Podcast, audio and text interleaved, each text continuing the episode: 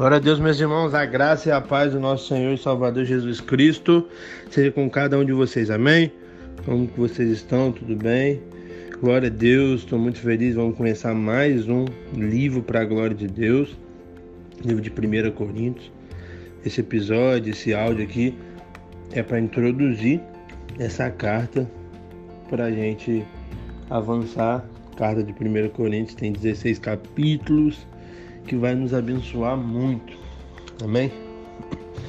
Meus irmãos, Paulo plantou a igreja de Corinto no final da sua segunda viagem de missionário. Está escrito isso lá em Atos 18.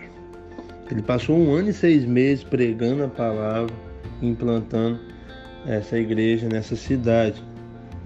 E essa carta que a gente vai expor, a gente chama de 1 Coríntios. Mas na verdade essa é a segunda carta e a segunda que a gente vai expor posteriormente essa é a terceira carta. Por quê? Porque em 1, em 1 Coríntios 5, 9, ele relata que já escreveu por carta para eles não se é, relacionar com impuros.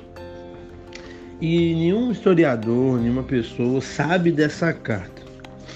E como nós cremos da soberania de Deus, para a gente ter a Bíblia hoje, então a gente entende que por mais que com certeza tinha coisas valiosas, preciosas, mas aprove Deus que ela se perdeu e a gente não tem ela. E amém por isso, não faz é, falta para a gente, porque a Bíblia é completa. Amém? Como eu já falei várias vezes da história da Bíblia. Para a Bíblia estar com a gente hoje, meu irmão, é soberania de Deus, não tem outra palavra um escrito tão antigo, de antes de Cristo, mais de mil anos já começar, 1500 anos já ter os primeiros escritos. Quando fechou o cano ali no, no ano de 300 e pouco, posteriormente a conversão do imperador Constantino, no concílio, é, mesmo posteriormente aquilo, teve outras perseguições, teve queima, a igreja por muito tempo é, não usufruiu da palavra, não é, pregava a palavra, escondia a palavra, só extraía o que ela queria. E aí veio os reformadores traduzindo a palavra de Gênesis, Apocalipse para o povo conferir o que estava escrito. Então a história das Escrituras tem uma história linda, que só tem um jeito de explicar por que a gente tem aqui até hoje, por causa da soberania de Deus. Sem a soberania de Deus, a gente não teria os relatos que nós temos hoje. Amém? Então, por isso que nós falamos que é a palavra de Deus, que é o próprio Deus falando conosco, por isso nós nos deleitamos nela, nós amamos ela. E ela é o nosso norte, ela é a nossa bússola, ela é o nosso manual de fé e prática. Amém? Então, assim como Mateus, Marcos, Lucas, João, Atos e Romanos foi abençoador e transformou a sua vida. 1 Coríntios não será diferente. Amém? Então Paulo implantou essa igreja, ficou ali um ano e seis meses. E ele foi embora, porque como você viu em Romanos, como você viu em Atos, Paulo era um plantador de igreja, não um cultivador, não um podador. Ele só plantava, ele não ficava regando.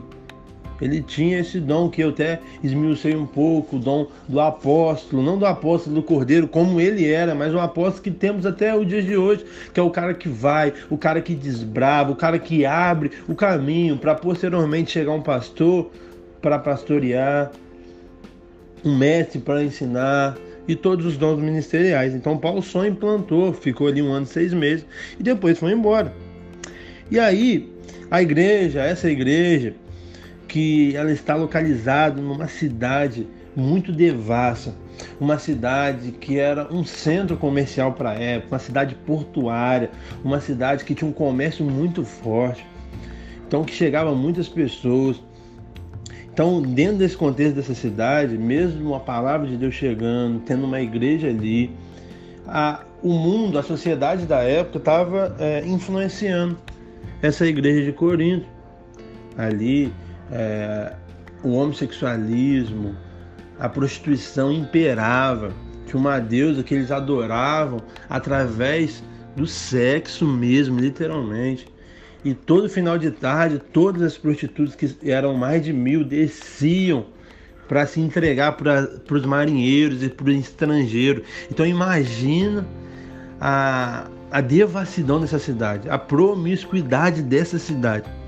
Então é nesse contexto que Deus é, colocou no coração de Paulo de implantar uma igreja para transformar a história daquela igreja.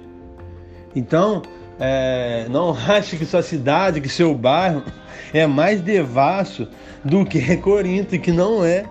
Corinto é muito mais devasso do que a nossa sociedade, que hoje também é devasso. Mas lá, igual eu falei, o homossexualismo, a prostituição, meu Deus, ela imperava com força. Mas Paulo implantou a igreja e foi embora implantar mais igreja. Depois ele vai no capítulo 19 de Atos, ele vai passar em Éfeso e tudo mais. Então, estava é, acontecendo alguns problemas na igreja, chegou o conhecimento de Paulo em Éfeso por intermédio de uma irmã da igreja de Corinto chamada Chloe. Glória a Deus pelas pessoas que nos relatam as coisas. É, muitos poderiam chamar Chloe de fofoqueira, mas de alguma forma ajudou, porque se ele não falasse, ele não ia saber, e se, não, se ele não soubesse, ele não ia escrever essa carta que nos abençoa tanto até hoje. Entendeu? Então ela, ele. Chloe fala com ele, Chloe visita Paulo em Éfeso e leva a informação de que a igreja de Corinto havia muita coisa que estava em desacordo com o que ele ensinava. Por quê? Estava havendo divisão na igreja, contenda na igreja. A igreja de Corinto fluía em todos os dons espirituais, todos os dons. Mas o mais importante, que é o amor, eles não tinham. Eles é, era tão imaturo que eles competia qual dom era melhor. Então era uma série de problemas. Então Paulo escreve essa carta trazendo respostas e soluções de Deus para os problemas que a igreja estava vivenciando. Amém? Então aqui você vai aprender muitas coisas, algo que não pode existir no nosso meio, que é divisões, que é contentos, algo que não pode haver no nosso meio, que é a falta de amor, que amor é a base do cristianismo, algo que não pode acontecer no nosso, no nosso meio é alguém se achar melhor do que alguém. Algo que você vai aprender que os dons espirituais são maravilhosos, são dádivas de Deus para mim e para você. Mas ele não fala se alguém é de Deus ou não é. Alguém é de Deus pelos frutos. Mateus 7, Jesus no Sermão do Monte vai falar: pelos frutos os conhecereis. E qual fruto? Fruto de dom espiritual? Não. Fruto de fruto do Espírito, Gata 5,22, amor, paz, longanimidade, benignidade, mansidão, domínio próprio, temperança, alegria.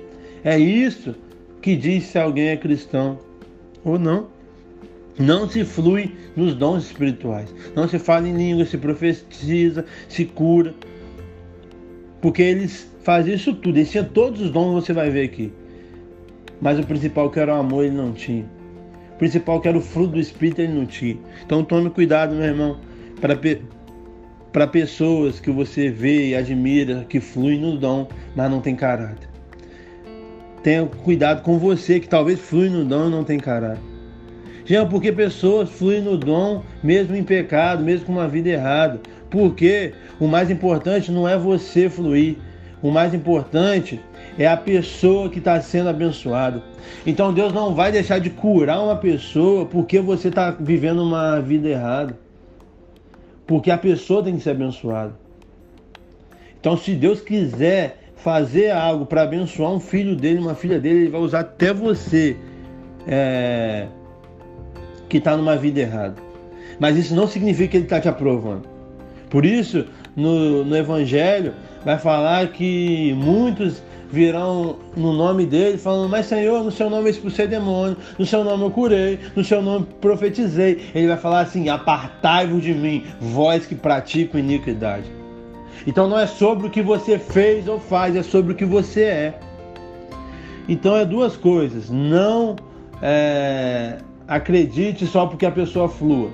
E não se acha é, que você está de boa com Deus porque você faz mesmo em pecado. Não, se arrependa. Tenha, uma vida transformada. Amém?